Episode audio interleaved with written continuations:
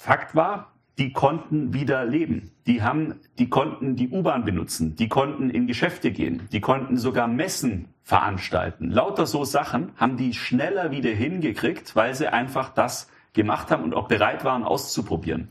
Was haben wir getan? Wir haben eine Corona-App rausgebracht.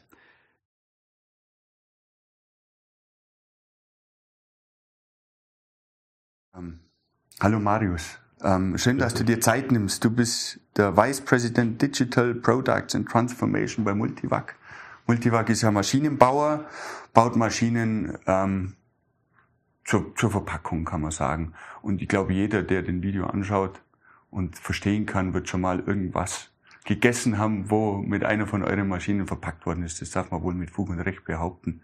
Alles, was an irgendwelchen Würsten oder Wurstprodukten verpackt ist, das kann gut sein, dass man durch eure Maschinen gelaufen ist. Ne? Genau. Du bist hier zuständig für die Zukunft irgendwie. ähm, irgendwie heißt, ja. ähm, du sollst dich darum kümmern, Zukunftstechnologien, Digitalisierung da voranzutreiben. Und da gibt's ja ein paar Begriffe, die geistern aber schon Ewigkeiten rum. Sowas wie Industrie 4.0 ne? Mhm. Ähm, oder Smart Factory. Fangen wir mal so an. Was, wie definierst du die Industrie 4.0?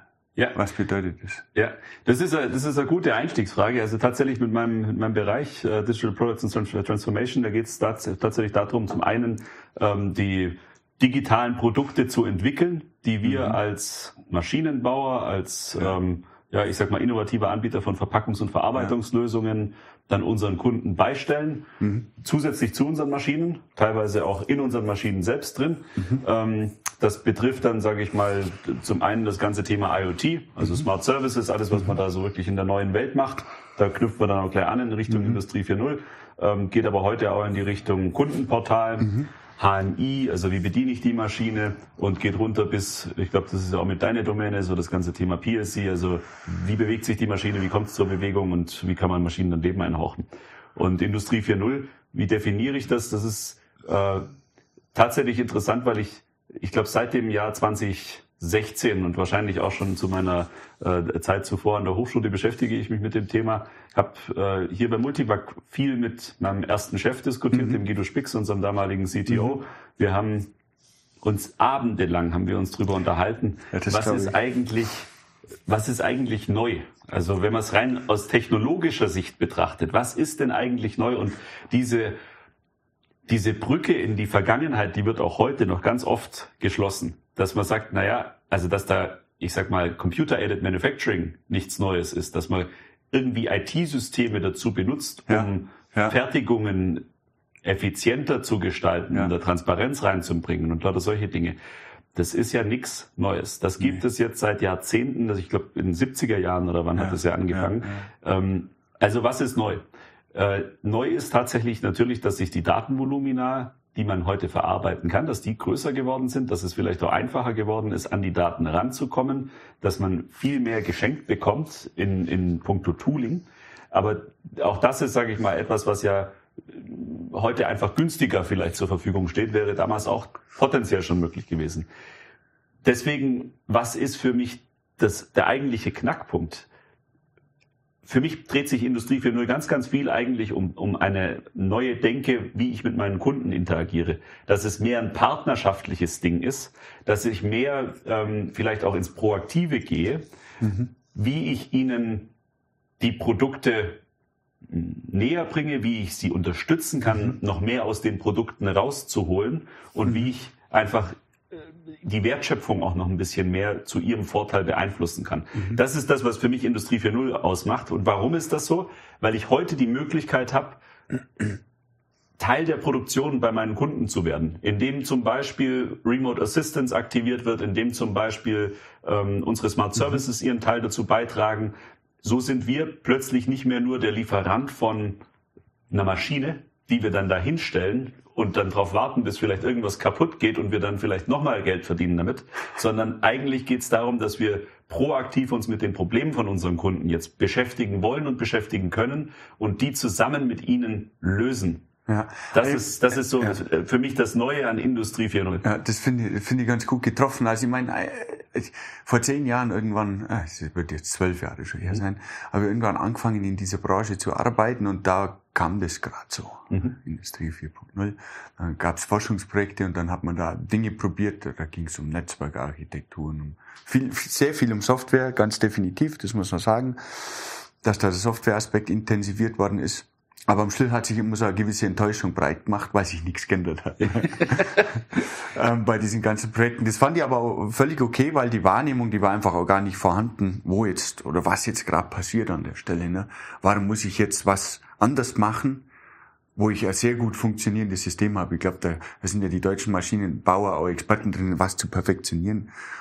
Bis aufs Letzte. Mhm. Und diese Enttäuschung, die fand ich immer ungerechtfertigt, schon alleine deswegen, wie, wie das kann ich jetzt nicht erwarten, dass ich mit was über 40, 50 Jahre perfektionierten innerhalb von zwei Jahren an, zumindest einen gleichwertigen Ersatz schafft, der noch darüber hinaus was anbieten kann. Mhm. Ist schwer, ist schwer zu schaffen.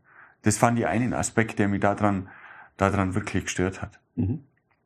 Ähm, und was dann diese anderen Schlagwörter von Losgröße 1 und Flexibilisierung der Produktion betrifft, die waren ja vorher genauso Ziele, oder? Mhm kann ich dir jetzt im Detail nicht sagen, ich war nicht dabei. Ja. Also was, was, ja, ja. Also aber mir kommt es nicht so vor, als ob das nicht schon, schon immer Teil äh, der Agenda war. Das wollte doch eh, das wollten alle. Die, die, die Autobauer haben es doch auch schon betrieben mit ihren mhm. Autos, ne? mit ihren konfigurierbaren Autos, flexibler und näher an Losgröße 1. Das stimmt schon. Äh, auch, auch wenn ich jetzt an die, an die Supply Chain und sowas denke, mhm. also dass man ähm, versucht hat, die Supply Chain zu optimieren, dass man äh, Just-in-Time-Deliveries und so ja. weiter hat.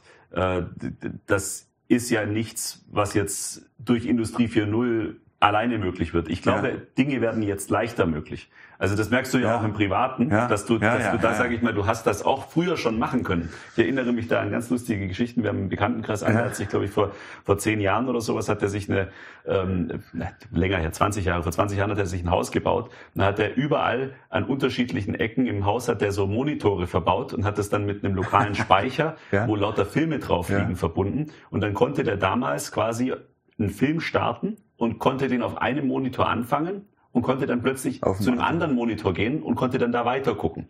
Das war vor 20 Jahren. Spektakulär. Spektakulär. Ja. Heute muss man sagen, ein Witz im Quadrat. Also ich nehme mir halt ein paar Tablets, äh, installiere da überall Netflix drauf, äh, Thema erledigt. Völlig das war damals ja, eine, ein, ein Invest von ich weiß nicht, Tausenden von Euro und das, stimmt. das war Luxus pur. Heute Standard.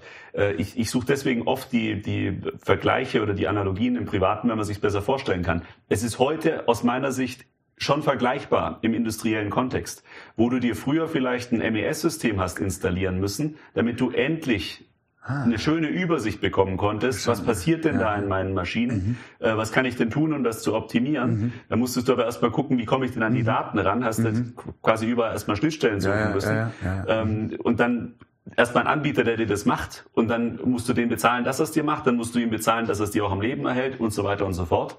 Und man ist gebunden. Ist, du, du, bist gebunden. Ja, ja. Mhm. Wie ist es heute? Letztendlich kann sich der Kunde sagen, ich, ich möchte es vielleicht mit einem neutralen Anbieter machen. Davon gibt es heute nicht nur zwei, drei, es gibt Hunderte.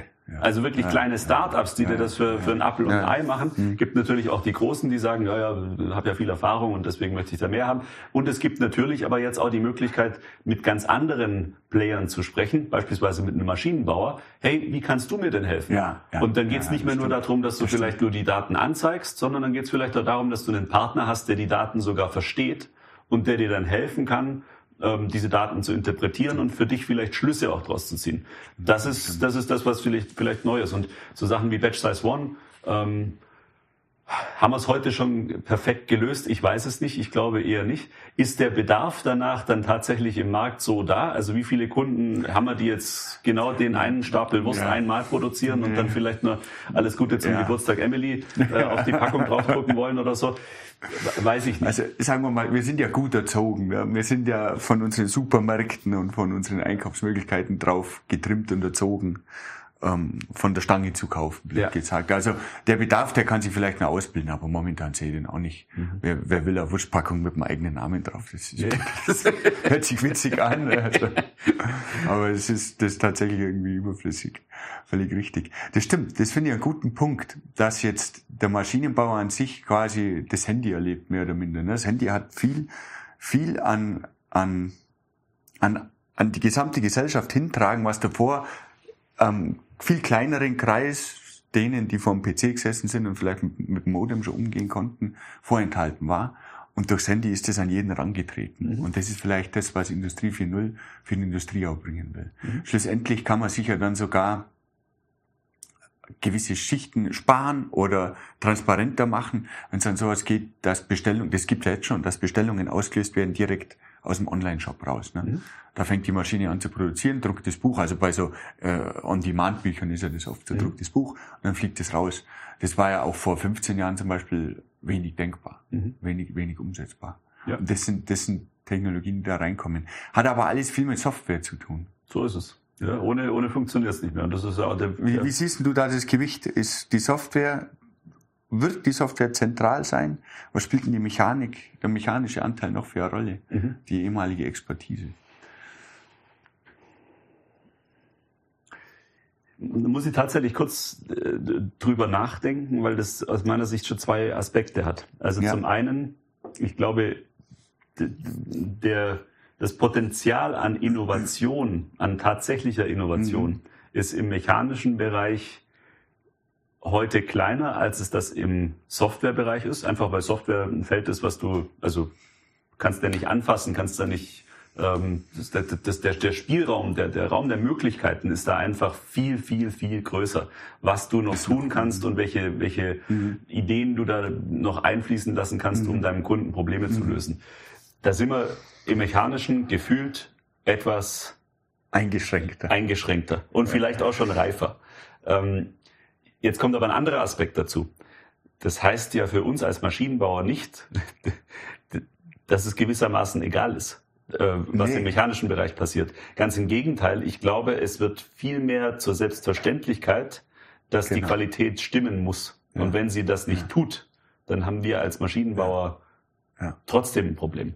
Also und vielleicht Aha. sogar noch das Größere als davor, Aha. weil No-Go-Kriterium. Es ist ein No-Go-Kriterium, ja. genau richtig. Aber ich meine, lass da, lass da übergehen in einen anderen Bereich. Ähm, Software ist noch nicht so ausgereift, sagst du, da ist noch mehr Innovationspotenzial. Also als genau. bei in der Mechanik. Heißt, Mechanik fühlt sich abgeschlossen an. Ähm, kann man jetzt, dem kann ich das Gefühl zustimmen, aber es kommen ja schon, schon ähm, defin definitiv große Änderungen, auch in der Mechanik. Ne? Der Trend zu 5- und 6-Achs-Robotersystemen für die Flexibilisierung mhm. oder diesen Mensch-Maschine kollaborierenden Robotern, mhm. wer auch immer sie denn dann einsetzt mhm. irgendwo, ähm, das, das ist ja schon da und das ist schon ein deutlicher Unterschied mhm. zu dem, was man vielleicht in der Automobilindustrie vor 15 Jahren an Anlagen gebaut hat. Mhm. Also ich denke, da ist schon auch mechanisch noch ein gewisses Potenzial da. Es sieht nur anders aus. Die Technik gibt's eigentlich schon. Ne? Also genau. diese Fünfachssysteme gibt's eigentlich schon mhm. und die, die finden jetzt halt andere Einsatzbereiche. Mhm. Und bei Software, da hat man immer dieses Gefühl, das ist ähm, noch nicht so ausgereift, aber wenn man jetzt tatsächlich mal in die Softwarebranche reinschaut, da ist schon sehr, sehr, sehr, sehr viel, sehr ausgereift mhm. im Endeffekt.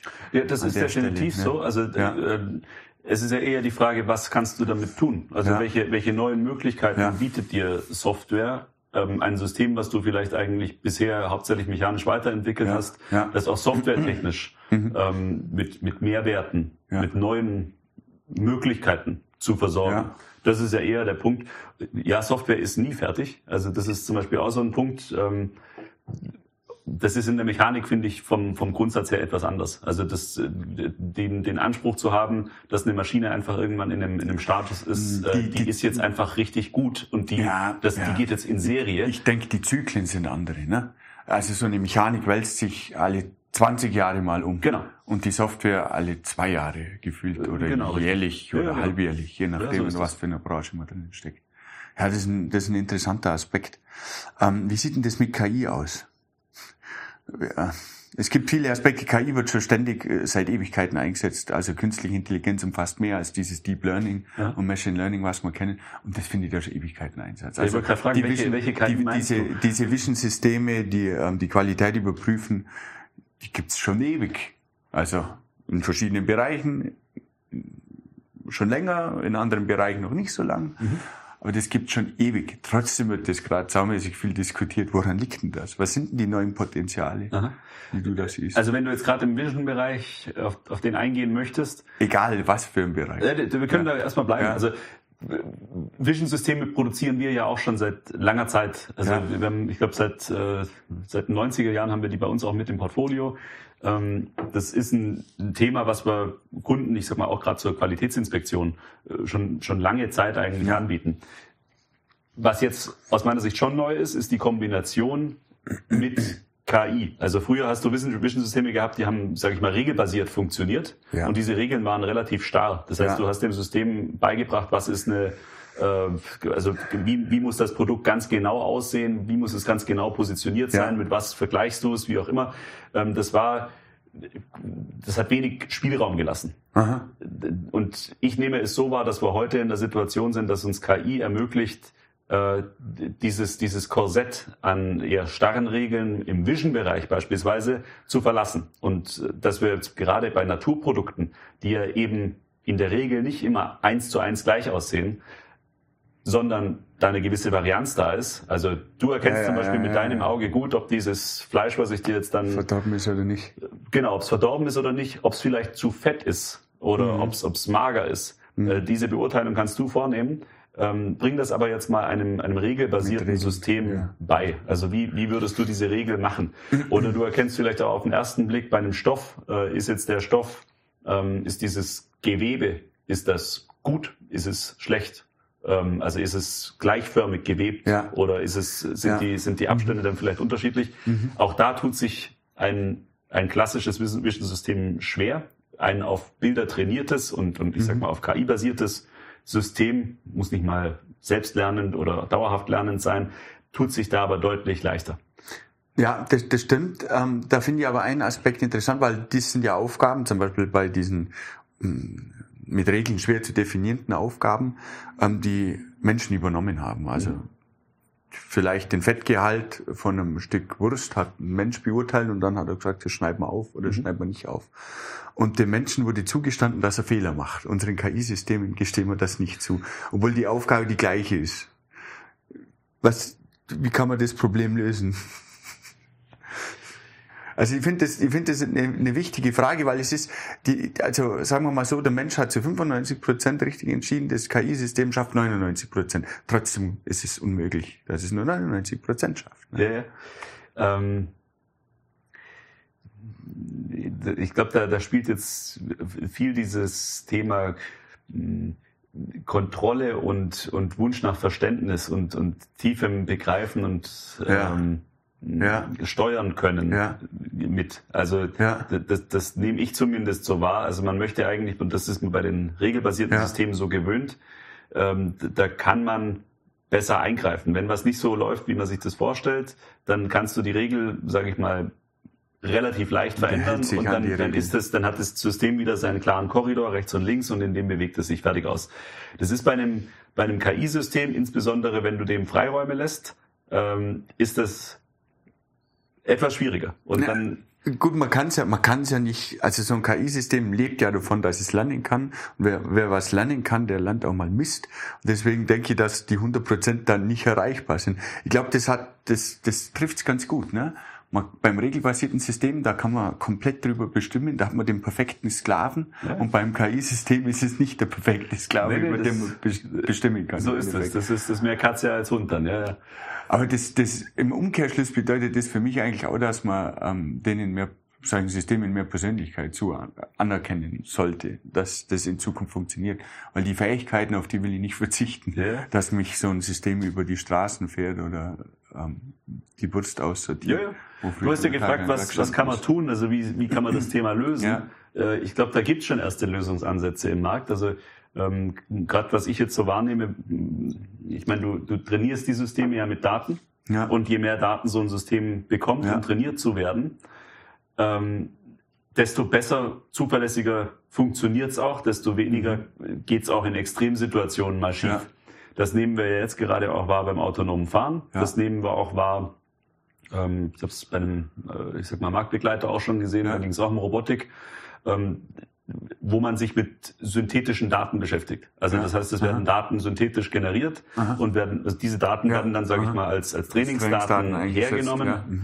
Und dass dieser Vorgang dann besser funktioniert, schneller funktioniert vielleicht auch, als wenn du hergehen würdest und du wartest darauf, dass diese Daten irgendwann mal auf natürliche Art und Weise erzeugt werden, um dann mhm. zum Training verwendet zu werden. Mhm. Äh, das ist, glaube ich, eine Möglichkeit, um solche Systeme äh, also reifer zu machen. Und reifer und besser zu machen. Genau. Mhm. Ich meine, beim autonomen Fahren, das finde ich ein gutes Beispiel. Ähm, wahrscheinlich fahren die Systeme, die es momentan gibt, schon deutlich besser als der durchschnittliche Mensch. Aber trotzdem ist es un, un, also nicht zu akzeptieren, weil da äh, auch eine Rechtsfrage zu klären ist mhm. am Ende. Und die hat man ja bei so einem System nicht im Griff, solange man es nicht wie einen Menschen behandelt. Ein Mensch kann einen Fehler machen. Und mhm. ab einem gewissen Grad wird in der Rechtsprechung einem Mensch auch zugestanden, dass er nicht perfekt funktioniert. Mhm. Das wird den Maschinen, indirekt den Menschen, die hinter den Maschinen stehen, nicht zugestanden.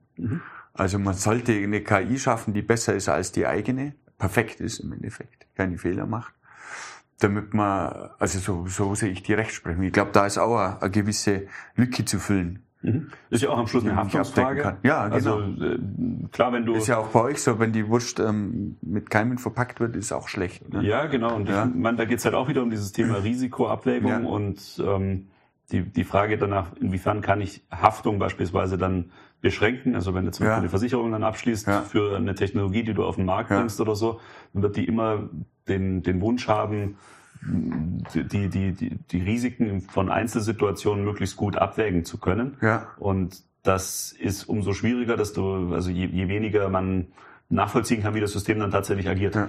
Wie geht's ihr an so eine Frage hin, was jetzt die Haftung angeht? Wenn mhm. man so ein, also so ein typisches Deep Learning System einsetzt, bei dem man einfach keine 100 Prozent, keine festen Regeln mhm. angeben kann. Mhm. Äh, ich glaube, es ist wichtig, dass du dir erstmal eine Risikoabwägung gönnst am Anfang. Ja. Also dass du erstmal wirklich eine, äh, eine Risikobewertung vornimmst. Ja. Haben wir auch Abteilungen bei uns im Haus, die ja. sich mit sowas beschäftigen. Ähm, also inwiefern sind wir dann tatsächlich in einer Situation, wo wir, ich weiß nicht, wo, wo Gefahr für ähm, für, für einen Mensch bestehen würde. Also körperliche Gefahr ja, beispielsweise. Ja, ja. Ähm, wenn diese Gefahr gar nicht besteht, also jetzt beispielsweise ich, äh, ich nutze eine KI, um zu sagen, okay, ist dieses Produkt ein gut Produkt oder ein schlecht Produkt? Ähm, also wenn es jetzt zum Beispiel nur darum geht, keine Ahnung, ist, dann, ist, die, ist die Brezel gut geformt ja, oder ja. ist sie nicht gut geformt? Ja. Äh, da da geht es jetzt nicht um, um Leib oder Leben. Äh, es es wäre schwieriger aus meiner Sicht und äh, ich sag mal, gerade da geht es ja um, ähm, um die Interaktion mit Maschinen, wenn ich an, an Cobots oder sowas mhm. denke. Also stell dir vor, du hast einen mhm. Cobot, also einen, mhm. einen Roboter, mit dem du interagierst mhm. und dieser Cobot äh, überlegt sich jetzt, ah ja, gut, der Mensch bewegt sich jetzt vielleicht ein bisschen langsamer, dann kann ich mich ein bisschen schneller bewegen. Äh, jetzt gab es da aber eine Lichtreflexion oder so in, in der Kameralinse von dem, von ja. dem Cobot und der hat irgendwie das einfach nur falsch gesehen, weil er gerade mhm. geblendet wurde. Äh, da finde ich es dann eher schwierig.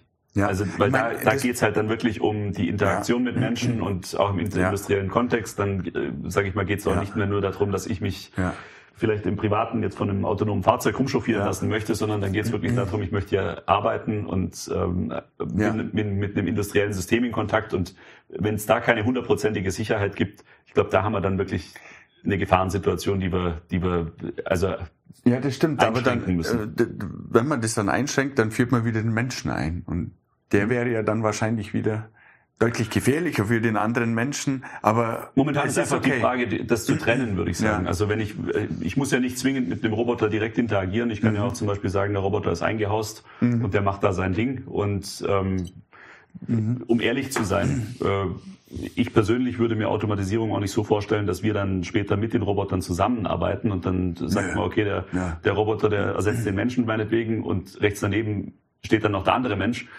Optimal ist es, der Mensch kann sich dann auf andere Tätigkeiten fokussieren ja, ja, und ja, wir schaffen Automatisierung im Sinne einer Dark Factory. Ja, das, da gebe ich da auch recht. Diese äh, Roboter, die mit Menschen agieren, also es, beim autonomen Fahren ist ein anderes Thema. Da ist es eindeutig so. Da muss man damit äh, interagieren. Aber in, in der Produktion bin ich ja froh, wenn der Roboter am die Arbeit macht und ich damit nichts zu tun habe. So ist es. Das ist völlig richtig.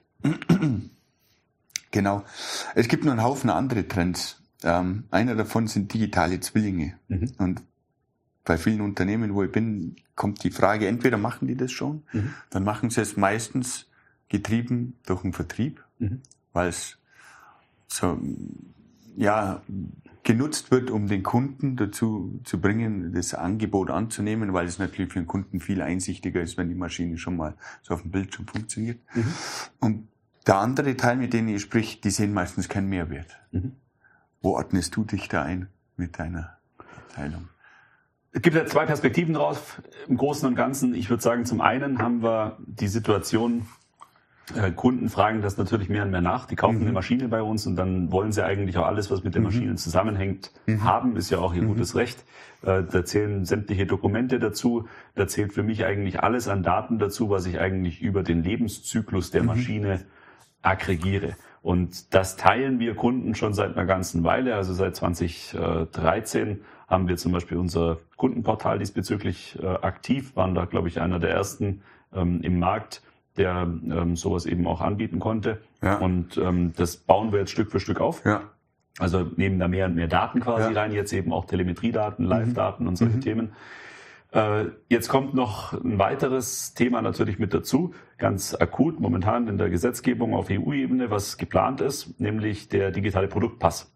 Ein digitaler Produktpass ist etwas, was ähm, ja früher oder später gesetzliche Pflicht wird, wenn ich beispielsweise Produkte produziere. Also das betrifft dann nicht nur Maschinen, sondern das betrifft dann genauso auch, wenn ich beispielsweise hm, eine Wurstpackung oder sowas mhm. oder eine Käsepackung oder äh, mhm. können auch mal ganz von was Veganem sprechen. Mhm. Ähm, also wenn ich ein Lebensmittel zum Beispiel auf den Markt bringe, ähm, was vielleicht verpackt ist, dann ist auch da irgendwann gefordert, dass ich Informationen darüber gebe, was ist das für eine Verpackung, was ist das für ein Lebensmittel, wo kommt das denn her, was sind die Bestandteile, ähm, was sind auch die Bestandteile der mhm. Verpackung. Und das alles aggregierst du früher oder später eben in diesem digitalen Zwilling. Diese ganzen Informationen über den Lebenszyklus dieses Produktes hinweg.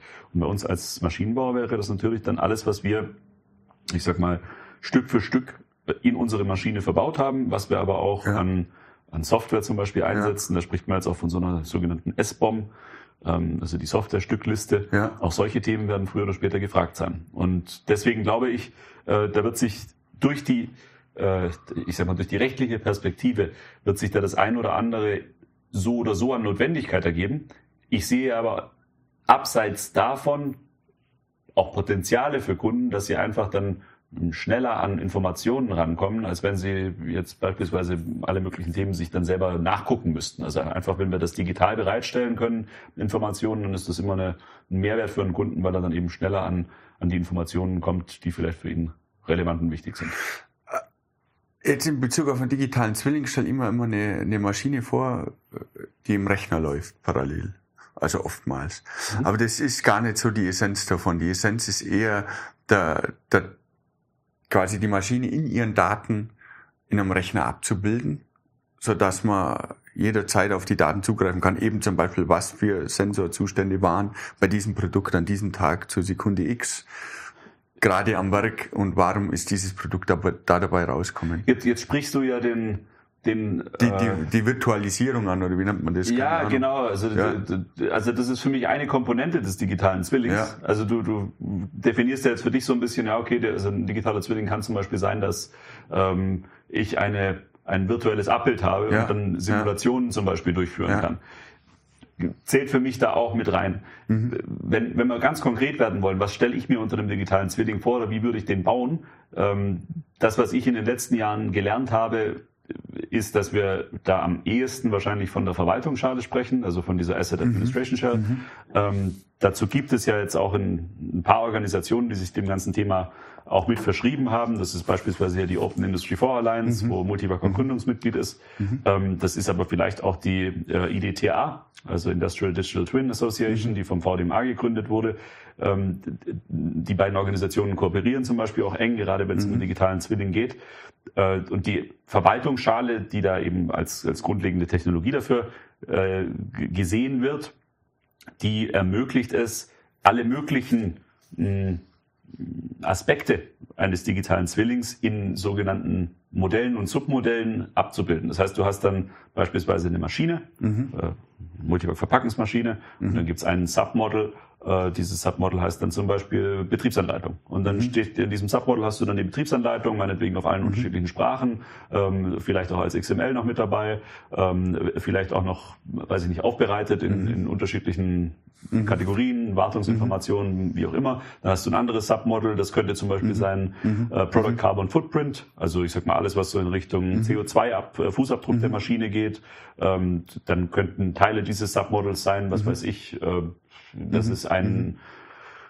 Energieverbrauch der Maschine gibt, dass es äh, einen Pneumatikverbrauch der Maschine gibt, dass es einen Kühlwasserverbrauch der Maschine gibt und das würdest du dann alles umrechnen in äh, CO2 nach Betriebsstunden. Mhm. Ähm, dann kann es sein, dass es ein Submodel gibt, ähm, ja Virtualisierung oder, oder digitaler mhm. Zwilling im Sinne mhm. von Simulation. Dann ist in dem Submodel vielleicht darauf verwiesen, wo du den, wo du, wo du das Simulationsmodell finden kannst, dass das mhm. vielleicht irgendwo auf einem bestimmten Link mhm. abgelegt ist oder so, ähm, welche Aspekte das ab, abbildet und so weiter. Und so können wir dann weitermachen in Richtung OEE-Daten oder in Richtung äh, weiß ich nicht, äh, Stammdaten der Maschine, ähm, in Richtung äh, Schaltpläne, in Richtung Stückliste, in Richtung Ersatzteilwesen. Also all das sind unterschiedliche mhm. Aspekte von einem digitalen Zwilling.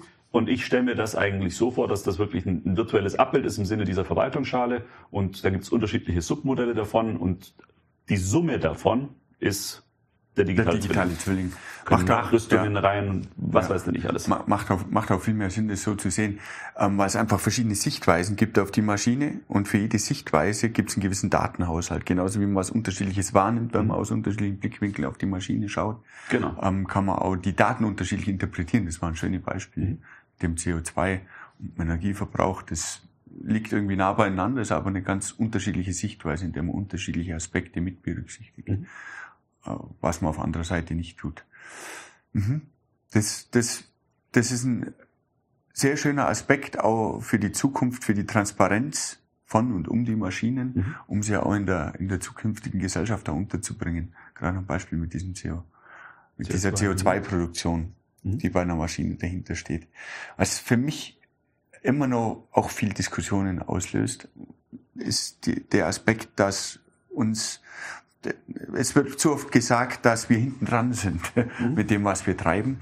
Und dass zum Beispiel, ich mag das gar nicht sagen, die Chinesen, die, die machen ja alles so gut und so schnell. Und du warst ja auch in China. Ja. Kann, kannst du das einordnen? Was machen die anders als wir? Weil ich glaube, über besser und schlechter können wir hier nicht urteilen. Ja, ja, das ist richtig. Es ist ein anderer, ein anderes Vorgehen. Ja. Ich, ich versuche es mal einzuordnen. Ja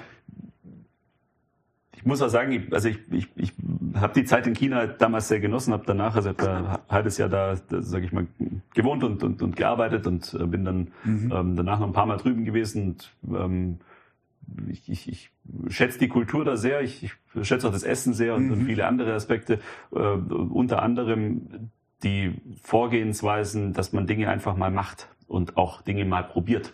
Ja. Ähm, sie müssen funktionieren, zumindest überwiegend funktionieren. Ja. Sie dürfen aber gerne auch mal hemdsärmlich sein. Habe ich gelernt. Also finde ich gut. Äh, beispielsweise, ja. was du hier sehr selten siehst in Deutschland, ist, und ich versuche mich jetzt mal so einfach der Thematik zu nähern, ähm, was du hier sehr selten siehst, ist zum Beispiel, dass du irgendwelche QR-Codes zum Bezahlen oder sowas abscannst oder generell der Umgang mit QR-Codes ist gefühlt hier sehr moderat. Also wenn du in ein Geschäft gehst oder so, ist nicht alles zugekleistert mit irgendwelchen QR-Codes, wo du irgendwelche Sachen machen kannst, ja. Workflows triggern und äh, ja, für Newsletter ja. anmelden und äh, bezahlen und was weiß ich.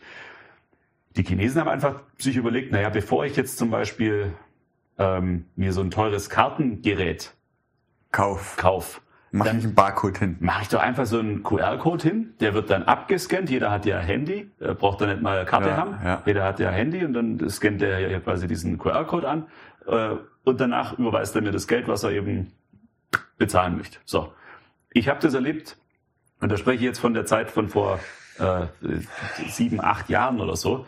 Das war sogar verbreitet in, in Toilettenhäuschen äh, 100 Kilometer vor Tibet. Da hat quasi, da gab's ein, also bloß das interpretiert, da gab's einen Zahlungsanbieter, der hat dir einen QR-Code angeboten, den ja. du konntest draufkleben. So wie damit, PayPal. So wie genau. PayPal. Das kannst du ja sogar. Das war eine App, die hatte jeder auf seinem Handy und das Geld kam dann bei dem genau, bei der kannst, Klofrau an. Das könnten wir hier genauso tun. PayPal ja. kannst du dir selber ja, sogar so direkt in deiner App kannst Stimmt. du dir einen QR-Code rauslassen, du druckst den aus, klebst den hin, bräuchtest du keine Stimmt. Karten, Zahlung, sonst Stimmt. irgendwas. Es wird sofort funktionieren ist, ich habe das hier noch nirgends gesehen. Nee. Noch nirgends. Nee. Das würde total kein, kein Vertrauen erwecken. Nein, null. Ja. Absolut ja. nicht. Hier hast du, wenn überhaupt, also wenn du überhaupt in den Genuss einer kartenbasierten Zahlungsmöglichkeit ja. in Deutschland kommst, dann äh, sind das eben diese normalen Kartenlesegeräte, diese, diese Boxen und so weiter, die sind ein bisschen teurer, da gibt's inzwischen auch bessere, wie auch immer. Die Chinesen sind da einfach, die, die probieren einfach mal was. Offen, und wenn es funktioniert, dann ist sowohl derjenige, der es anbietet, als auch derjenige, der es nutzt, bringt eine Offenheit mit, einfach mal ja. das mitzugehen, ja. Ja. weil sie sich dann beide freuen, hey cool, äh, ich konnte jetzt, ich konnte jetzt gerade zahlen, ohne dass ich dir da so einen altbackenen Geldschein rüberreiche. Tolle Sache. So, jetzt, wie ist es in anderen Technologiefeldern? Das war jetzt nur mal so ein anschauliches Beispiel. Äh, zur Corona-Zeit, wenn ich auch da die Chinesen mit den Deutschen vergleiche, die Chinesen waren, als wir hier noch in der absoluten Schockstarre waren, ich spreche ja, vom ja, Jahr 2020. Da haben die Häuser, äh, Krankenhäuser gebaut. Da haben die Krankenhäuser gebaut. Da haben die auch gesagt, ja, Moment mal, wir können doch jetzt schlecht einfach nur zu Hause sitzen. Was wir ja gemacht haben. Ja. Also zu der Zeit, klar haben die Chinesen dann auch später gemacht, muss man fairerweise auch dazu sagen, aber wir können doch nicht einfach nur zu Hause sein. Wir müssen doch trotzdem, das Leben muss weitergehen nochmal 2020, danach gab es andere ja, Entwicklungen, ja, aber ja, damals war das so. Ähm, wir haben es so gemacht, wir haben gesagt, keine müssen, Ahnung, wir machen zu. Wir müssen zu Hause bleiben. Ja. Dann haben die schnell alle möglichen Apps eingeführt. Also die, die haben rumprobiert. Das, das war nicht nur eine App. Ich weiß von Leuten, die zu der Zeit da drüben waren. Das waren teilweise fünf, sechs, sieben Apps oder so. äh, von Provinz zu Provinz unterschiedliche, wie auch Wahnsinn, immer. Hast das Zeug da installieren müssen, damit du quasi nachvollziehbar warst, ähm, damit man die Infektionsketten nachverfolgen konnte und so weiter.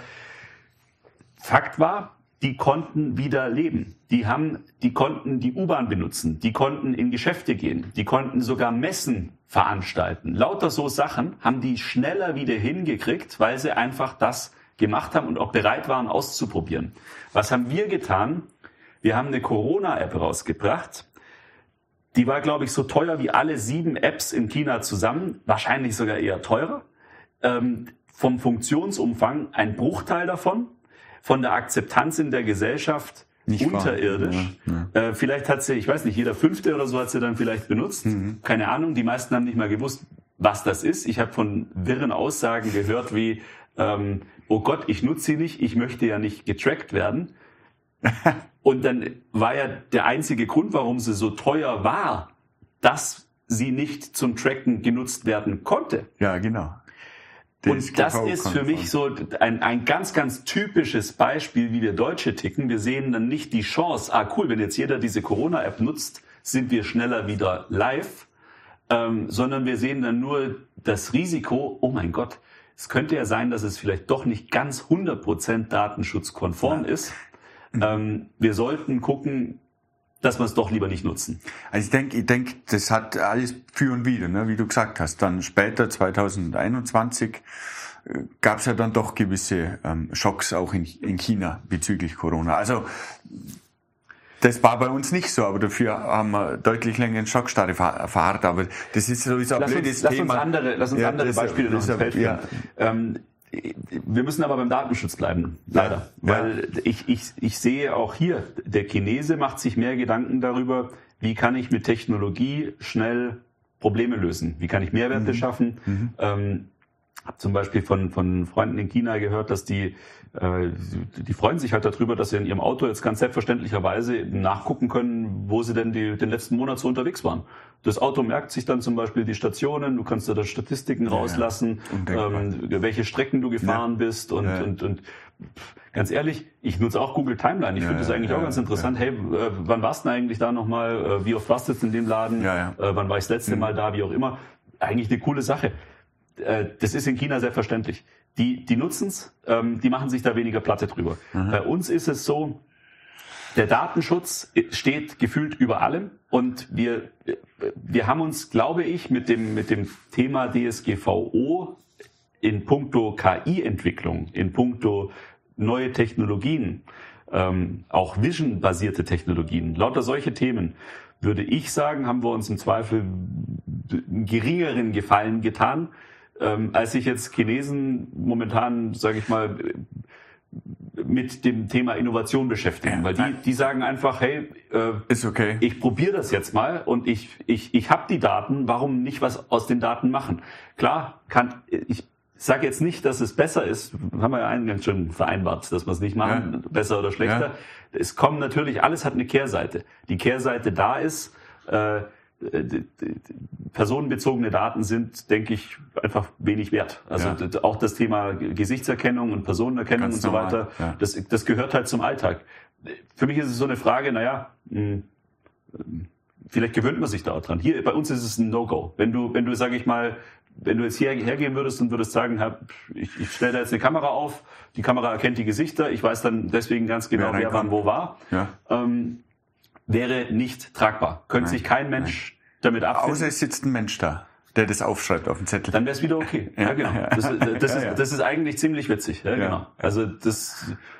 Also mit Menschen darf man das machen. Sage, das, das gibt ja die Situation, zum Beispiel ein, ein, jemand, der einfach an dem Eingang sitzt und genau. die Person sieht, die reinkommt und die erkennt und identifiziert, das ist okay. Aber mhm. wenn das jetzt ein automatisches System machen würde, das wäre ja, ja. das wäre schwierig zu tragen. Ja, das ist ähnlich, wenn du zum Beispiel, was weiß ich, wenn du also wenn du mit einer Drohne fliegst ja. äh, und, ja, die hat eine, oh und die hat eine Kamera, dann ist das ja was anderes, wie wenn du dich, sage ich mal, auf den Hügel daneben stellst mit der Kamera. Ja. Also mit der Drohne dürftest du das Bild nicht machen. Wenn du da hinstellst, dich als Mensch mit der Kamera in der Hand, auf dem Hügel, ja. kein Problem. Ja, ja, also es sind halt so, so Vorsichtsmaßnahmen, die wir hier treffen, zum, zum Wohle des Einzelnen, glaube ich, und zum Schutz der Privatsphäre. Ich, wie gesagt, ich möchte es nicht beurteilen. Die halten uns natürlich aber an der einen oder anderen Stelle, gerade wenn es um KI geht, gerade wenn es um kamerabasierte Technologien geht, halten die auf. uns auf. Und die Chinesen, dadurch, dass es um Daten geht, solche Systeme leben von Daten. Wir dürfen ganz, ganz viele einen großen Anteil der Daten, der zur Verfügung stehen würde, zum Training von Systemen, wie auch mhm. immer, dürfen wir nicht verwenden. Dürfen wir gar nicht verwenden. Und dementsprechend haben wir uns da selber Grenzen gesetzt, die dazu geführt haben, dass der Vorsprung, den Chinesen oder Amerikaner heute in der KI-Entwicklung haben, für uns eigentlich nicht mehr nachholbar ist. Ja. Also da bin ich, da bin ich zum Großteil deiner Meinung, muss ich ganz ehrlich sein. Für mich persönlich spielt das keine große Rolle, ob jetzt irgendwer von mir was weiß. Ähm, ich glaube, ein Aspekt, der für die Deutschen super wichtig war, warum dieses Gesetz auch so entstanden ist, war die Tatsache, dass irgendwann mal festgestellt worden ist, man kann Geld mit Daten verdienen. Mhm. Und dann hat sich jeder Einzelne betrogen gefühlt um, um das Geld, das ja. seine Daten wert sind. Und deswegen musste da was her. Und am Ende ähm, naja, wenn wenn wenn so wie es in China, so wie du es gesagt hast, da ist das einfach nichts wert. Mhm. Ja, dann ist es auch kein Geld wert.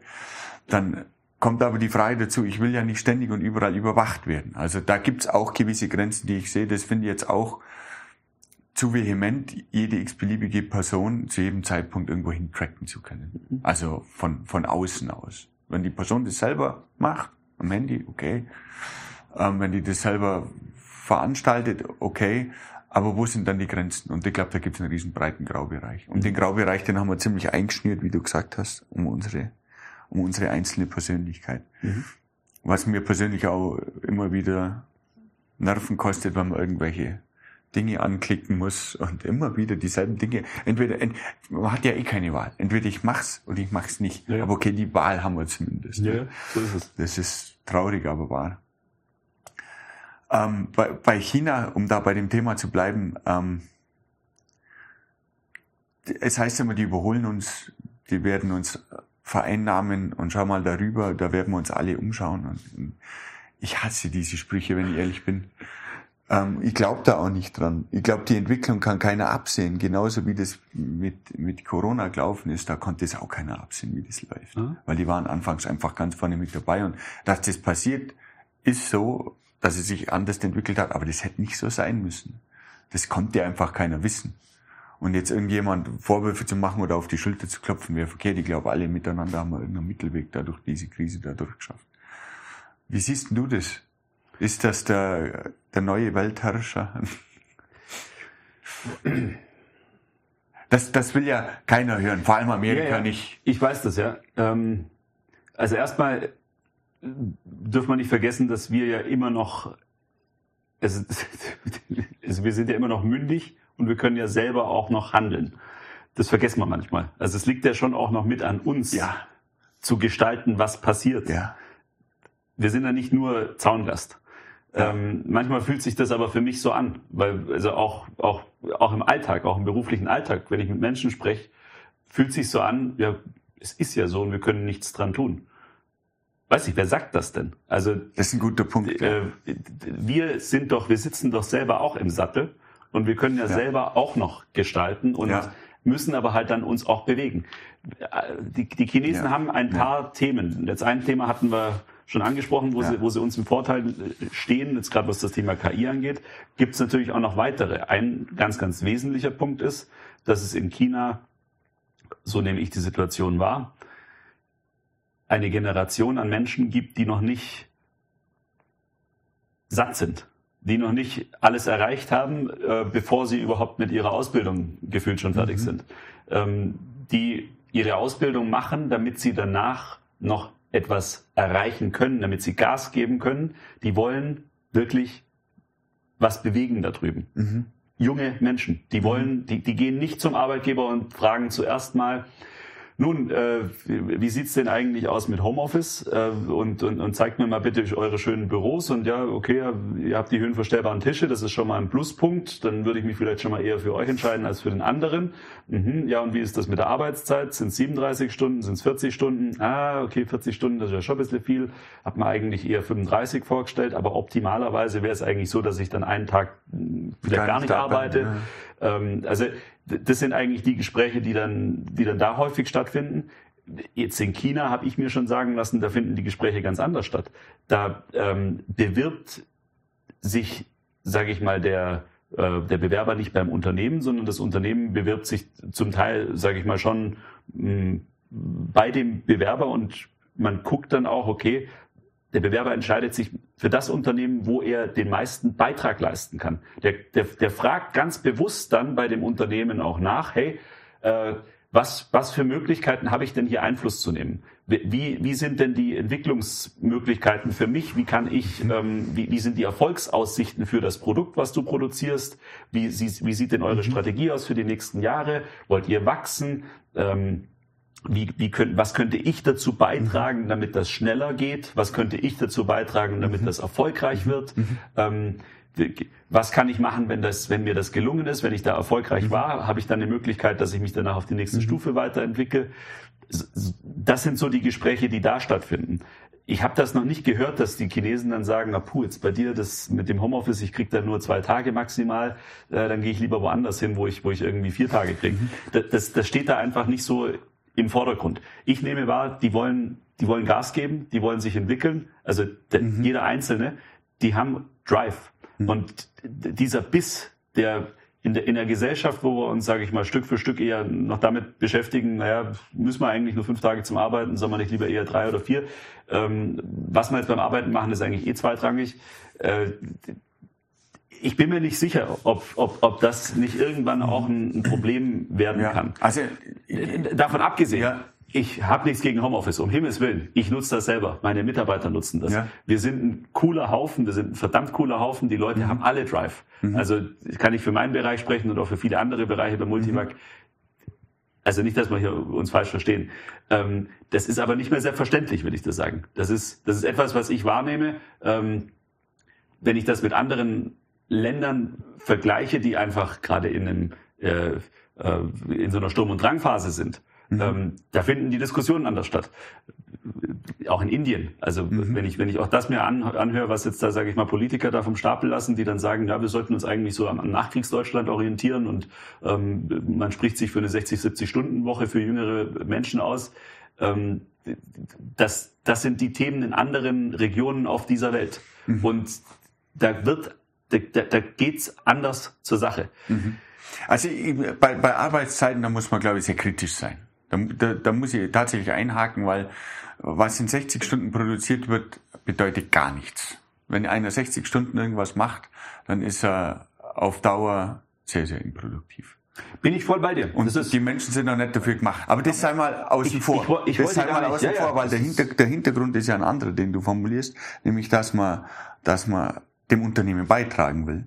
Und das stimmt natürlich, ähm, dass eher die Umstände zur Bewerbung führen, also was kann ich machen, als das Interesse am Unternehmen. Man hat eine abgeschlossene Abbildung und will halt jetzt irgendwie seinen Alltag ähm, verdingen. Mhm. Und deswegen macht man das mhm. und schaut sich die besten Bedingungen aus, egal was das Unternehmen tut. Und das, das macht das macht gewisse Probleme, aber das ist wieder ein Punkt, der mir immer wichtig ist. Die Leidenschaft bei der Sache, die deckt, wenn, wenn die passt, ist der Rest egal. Mhm. Dann kann auch jemand 30 Stunden da sein oder 20 so Stunden und im Homeoffice sein und alles machen, aber wenn der leidenschaftlich seine Arbeit macht, wird die hervorragend sein. Das ist ohne, ohne Umschweife. Und diese Leidenschaft wieder zu wecken, ich glaube, das ist, das ist ein Aspekt. Also oftmals, ich, ich habe meine Leidenschaft für meine Dinge. Du hast deine Leidenschaft für deine Dinge. Ich denke, das ist schön, wenn man für was brennen kann, aber ja. wenn man wenn man das selber hat und das nicht wahrnimmt in dem anderen gegenüber, dann muss man ich will mir immer die Frage stellen, wie wie wie wie, wie kann man wie kann man das wecken, weil das ist bereichernd das, das gibt einem ja was, das gibt einem auch einen Lebensinhalt, das gibt einem ja auch einen Sinn.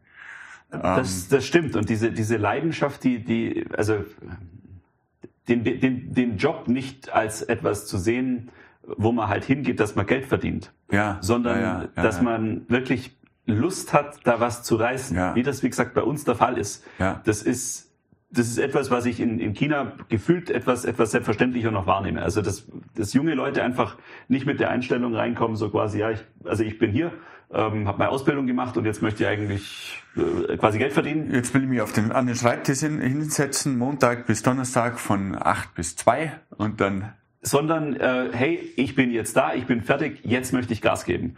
Was können wir hier ja. tun, dass wir hier gemeinsam erfolgreich sind? Ja, ja, das ist das ist so das, was was glaube ich schon ein Zünglein an der Waage sein kann. Äh, da sind das da, da ist in China mehr los. Und jetzt kommt es natürlich auch noch mit dazu, wenn du dir überlegst. Ähm, Du hast ja vorher gemeint, ja, du glaubst, du glaubst das nicht, dass das so kommt. Politisch gesehen muss man sagen, die Chinesen, die, die, die machen natürlich viel die tun ihren Teil dazu, dass das China, also dass das, was die Chinesen machen, dass das gut ist für China. Ja. ja? Ähm, das betrifft vor allem Zollthemen und ja. so weiter. Auch das liegt an uns. Das liegt an uns Deutschland, das liegt an uns Europa, wie wir uns da positionieren. Also was, wir, was lassen wir zu, was lassen wir nicht zu. Also jetzt eins ist klar, die, die neue Seidenstraße steht. Ähm, jetzt könnten da, sage ich mal, relativ schnell könnten da ja auch dann einfach chinesische Elektroautos hier nach Deutschland, nach Europa rollen. Ähm, ist die, ist die Frage, was wir da draus machen. Also nochmal, das sind wir aus meiner Sicht. Wir sitzen da im Sattel. Ähm, wollen wir uns Darauf einlassen oder nicht? Oder nicht, ja genau. Ich denke, ich denke, es ist natürlich auch eine gesellschaftliche Entwicklung dahinter, ne?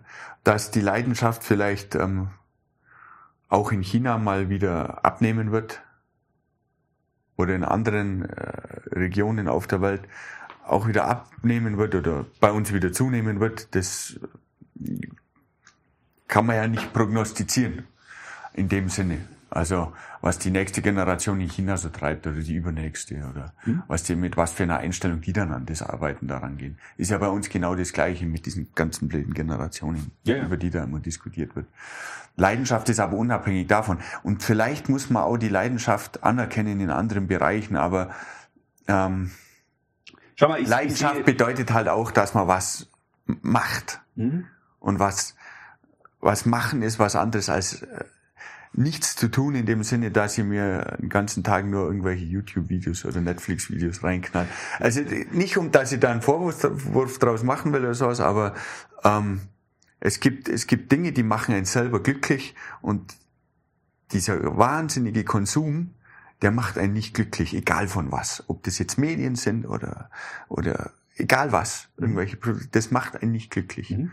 Und das weckt auch keine Leidenschaft in einem.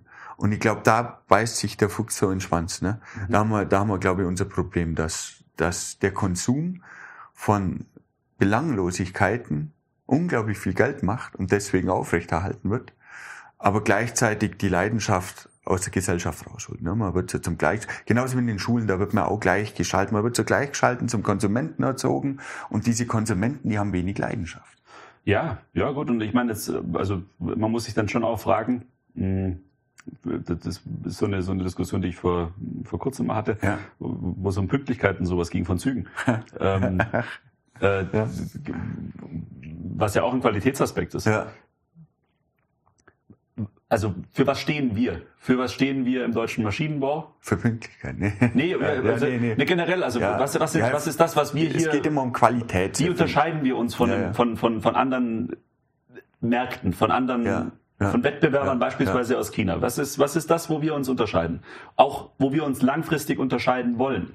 Und ich bin mir gar nicht so ganz sicher. Also jetzt ist, ist es die Qualität? Also ist es die Qualität? Ist es die Liefertermintreue? Ja. Können wir besser, schneller, pünktlicher liefern? Ja.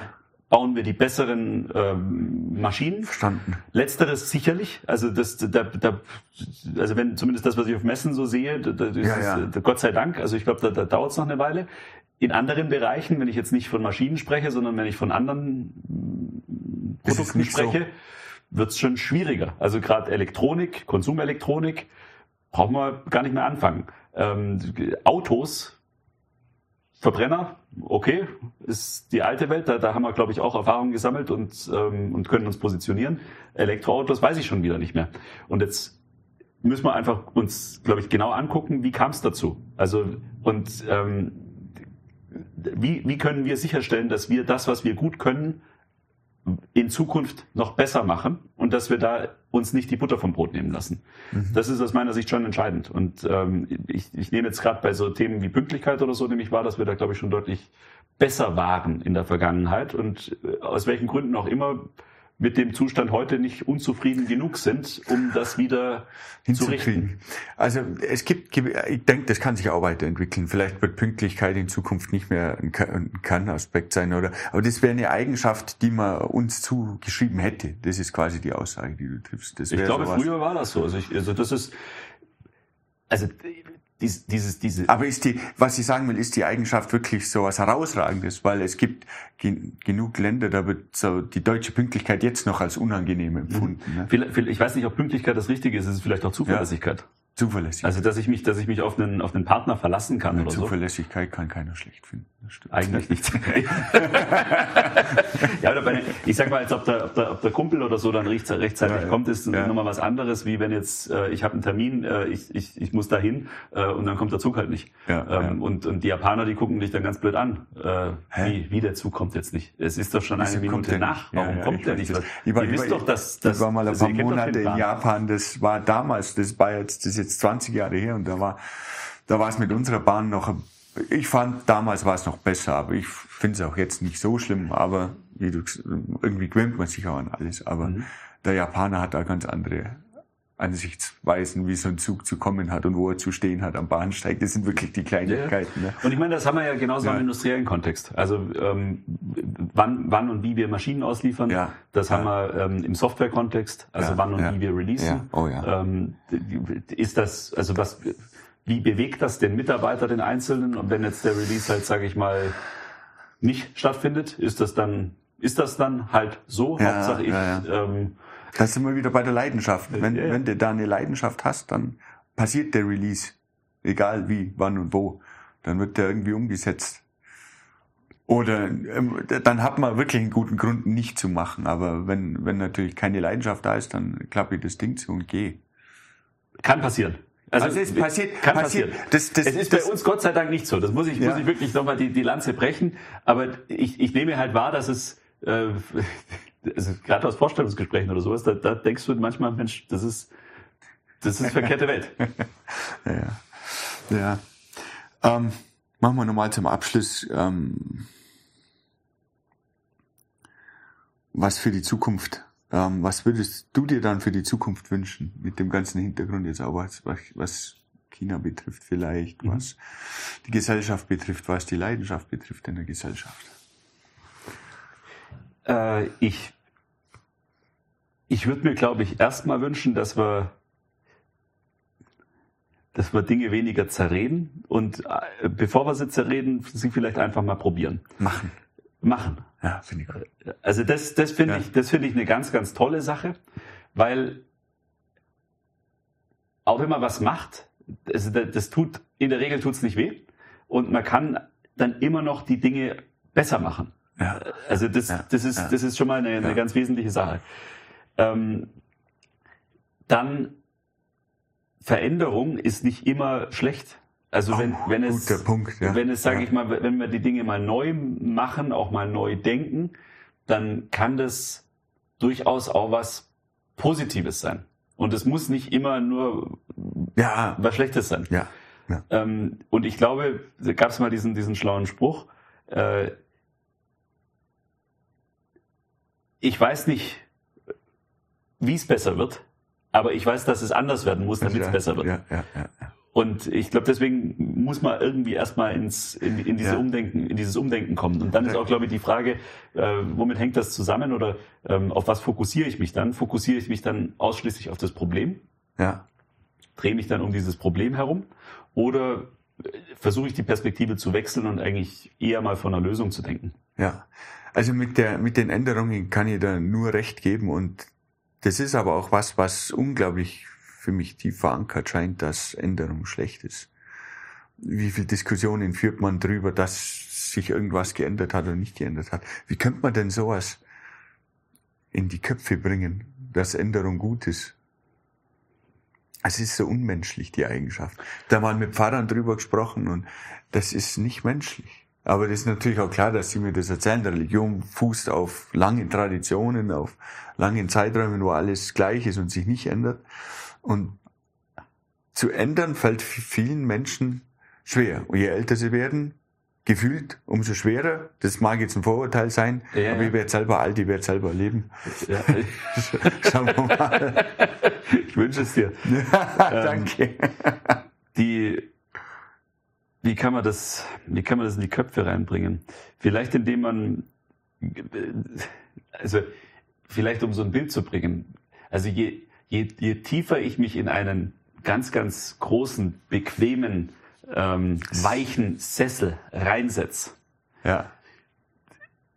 und am besten ist der nur ganz, ganz weit unten am Boden, desto schwerer fällt es mir, da wieder hochzukommen. Ja, ja. Wenn ich aber zum Beispiel so einen, so einen coolen, lockeren ja, Barhocker habe und ich, ich äh, setze mich da nur so ein bisschen drauf und bleibe auch aufrecht, dann geht's besser. Dann bleibe ich auch agil. Und ähm, ich glaube, da gibt es so ein paar Themen, wo man sich überlegen kann, was hält denn die Leute einfach agil? Also was hält die auch dabei, dass sie Veränderungen, dass, dass Veränderungen das gar nicht so das, äh, ja, Ungewöhnliches ja. ist, ja. sondern dass das eigentlich mit dazugehört. Da kann man vielleicht auch Routinen Und, etablieren. Da kann man zum Beispiel auch sagen, was weiß ich, ich ähm, äh, guck, dass meine Leute zum Beispiel einfach mit unterschiedlichsten Abteilungen in Kontakt kommen, dass die einfach immer wieder unterschiedliche Perspektiven ja. kriegen. Oder man kann sich überlegen, ob man einfach mit, dass, dass man, sag ich mal, auch Schulungsthemen macht oder auch Impulsvorträge oder was nicht, solche Sachen, neue Impulse in der Organisation bringen. Wir haben bei uns zum Beispiel den Digital Donnerstag, ähm, ja, wo man, da haben wir teilweise auch externe Leute, sage ich mal, von, von Microsoft war schon jemand mit dabei oder von äh, befreundeten Unternehmen, haben die einfach mal ihre Perspektive reingebracht. Und wenn, wenn, sage ich mal, sowas dann die Leute hören und sehen, hey, da geht's, woanders geht's so zu und so. Das, das öffnet und das, das bringt unglaublich viel. Und ich glaube, da gibt's eine ganze Menge an Themen, die man tun kann, dass, dass man einfach nicht so tief im, im, im, Sessel, im, im Sessel versinkt. Es, ist, es gibt da witzige Parallelen. Ne? Also es gibt ja viel Gesundheitsforschung und was so die letzten Jahre sich eindeutig gezeigt hat, ähm, wer lang leben will, sollte immer seine Komfortzone verlassen, sich stetig anstrengen, ähm, weniger essen ja. immer sich viel bewegen und so weiter, was auch der Grund dafür ist, dass die Lebenserwartung in Amerika ja stetig zurückgeht über die letzten Jahre, ne? Mhm. weil die einfach auch versumpft sind. Man halt kompliziertes Essen essen, ne? das was unangenehm ist, mit viel Körnern dran und ja. so einem Zeug. Ne? Das, das, ist eine witzige Parallele und für den Geist, glaube ich, ist das ganz genauso. Ja, ja. Wenn man den, so. wenn man den in den tiefen Sessel legt, ähm, ich, keine Ahnung, warum das einen Menschen anzieht, aber glücklich macht's ja nicht. Ne? Das, das zieht dann ja eher, man, man ist dann da unten. Es gibt dann wenig auf und ab, aber genau das ist es. Es gibt wenig Positives, es gibt wenig Negatives und am Ende hat man Antrieb für gar nichts mehr mhm. und fährt nur noch auf diesen, auf diesen gleichbleibenden Schiff dahin. Mhm. Hm. Ja, wäre schön, wäre schön, wenn mehr Änderung in die Zukunft reinkommt. Was wäre denn dein Rat an die Jugend für ein glückliches Leben? Da steckt, da steckt viel drinnen. Was ist Glück? was ist ein Leben, aber Einfach mal aus deiner Boah. persönlichen Perspektive. ähm, also auch wenn sich das äh, vielleicht blöd anhört, also für mich ist für mich ist und, und war Leben eigentlich immer sehr vielfältig. Also mhm. und ich glaube, das, das, das, das mal zu verdauen, dass das so ist. Also ja. dass es nicht nur ja. um, um eine Sache geht, sondern um viele. Ja. Ähm, oh ja. Mhm. Das heißt, es geht nicht nur um, um Karriere, nicht nur um Familie, nicht nur um, mhm. ähm, um Freunde, aber, oh, aber eben um, um alles. Also, die, also die Vielfalt hat mich eigentlich immer zum Glück geführt. Mhm. Ich, ich, find's, ich fand es für mich persönlich eine, also wahrscheinlich eine der schönsten und, und bewegendsten Erfahrungen, ähm, die Welt zu sehen, also mhm. auf Reisen auch zu sein, mhm. sich unterschiedliche Perspektiven der Welt anzugucken, weil man dann alles, was man, sage ich mal so, im Alltag dann von bestimmten Regionen hört mhm. äh, oder sieht, Tagesschau und Co., mhm. plötzlich anders erlebt. erlebt. Mhm. Das kann ich jedem empfehlen. Das, mhm. das, äh, ich habe auch selten eigentlich diese, diese Momente des Glücks, glaube ich, erlebt, wie ich sie, wie ich sie auf Reisen erlebt habe. Ähm, und ähm, natürlich, äh, also ich meine, das, das, das, das Bewegendste auch äh, fernab davon ist für mich ähm, die Natur und der Mensch. Also das sind beides so Themen, warum ich, warum ich glaube ich auch gern und, und äh, also unglaublich gern lebe. Also einfach, weil es, weil es viele tolle Menschen gibt, die mich begleiten, äh, mit denen ich zur selben Zeit leben darf und weil es natürlich auf der anderen Seite halt einfach Natur gibt, wo man, also Gott sei Dank gibt's die noch und hoffentlich gibt's die noch ganz, ganz lange, ähm, wo wir einfach reingeboren wurden. Und das, also das sind eigentlich so ganz, ganz einfache Dinge, ähm, wo, wo ich mein Glück draus schöpfe. Und ich glaube, wenn man dann vielleicht dieses Glück für sich gefunden hat, vielleicht kommt man dann auch der Leidenschaft wieder ein Stückchen näher, dass man dann einfach merkt, ah, okay, das oder das, das interessiert mich ähm, und da möchte ich rein und da möchte ich meinen Beitrag leisten. Und dann ist es dieser eine Aspekt im Leben, ähm, der eben für einen persönlich dann einfach das perfekte Puzzlestück ist. Und ich glaube, man sollte nicht, äh, ist, man sollte es nicht unter, unterschätzen, wie wichtig es ist, dass dieses Puzzlestück passt. Weil ich glaube, nur dann kann man zur vollen Entfaltung kommen. Und mhm. das merke ich eigentlich im, auch im Führungsalltag immer wieder. Äh, gibt für jeden Menschen gibt's eine, gibt's eine tolle und, und sinnstiftende und ähm, äh, ich sag mal auch wertschöpfende Aufgabe. Mhm. Ähm, aber es ist eben nicht jede Aufgabe für jeden Menschen gedacht. Also mhm. das ist, ich glaube, da muss man einfach gucken, okay, was passt am besten, weil dann Wo kommt der Mensch, Puzzlestück? genau, dann kommt der Mensch aus meiner Sicht auch am ehesten zur Geltung und und kann erblühen. Mhm. Super Schlussworte zum Glück im Leben, zum Sinn des Lebens. Vielen, vielen Dank für das Gespräch. Danke dir, super. hat Spaß gemacht.